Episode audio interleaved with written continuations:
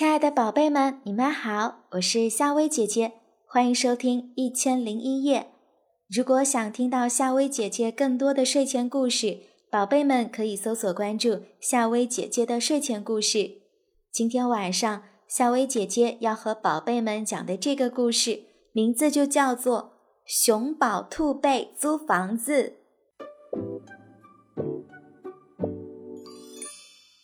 熊宝和兔贝从一座大房子前经过，听到猫奶奶在叹气：“我想把这房子租出去，可没有一个人来租。”“您打算租多少钱？”熊宝问。“一个月一百个动物币吧。”熊宝是个热心肠，他对兔贝说：“我们得帮帮老人家。”于是。熊宝和兔贝站在房子前，大声地喊：“有房子出租呀，快来租呀！”鹿先生骑着摩托车经过，兔贝问他：“您要租房子吗？”鹿先生问了问价钱，说：“一百个动物币太贵了，我顶多只能出十个。十个动物币太少啦，猫奶奶可不干。”兔贝问：“您平常都会待在这个房子里吗？”不是，我是个送货员，白天很忙。鲁先生说：“我就是晚上回来睡觉。”那您就只租卧室吧。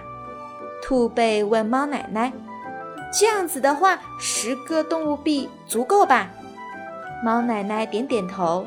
陆先生乐了，他立刻租下了卧室。原来还可以这样呀！这下熊宝知道该怎么推销了。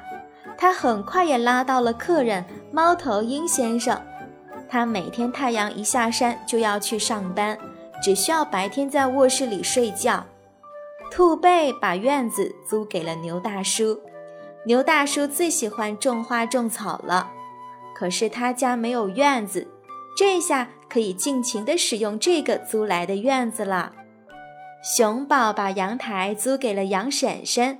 杨婶婶经常要晒东西，一会儿是衣服，一会儿是被单，多了一个阳台，可帮了她大忙了。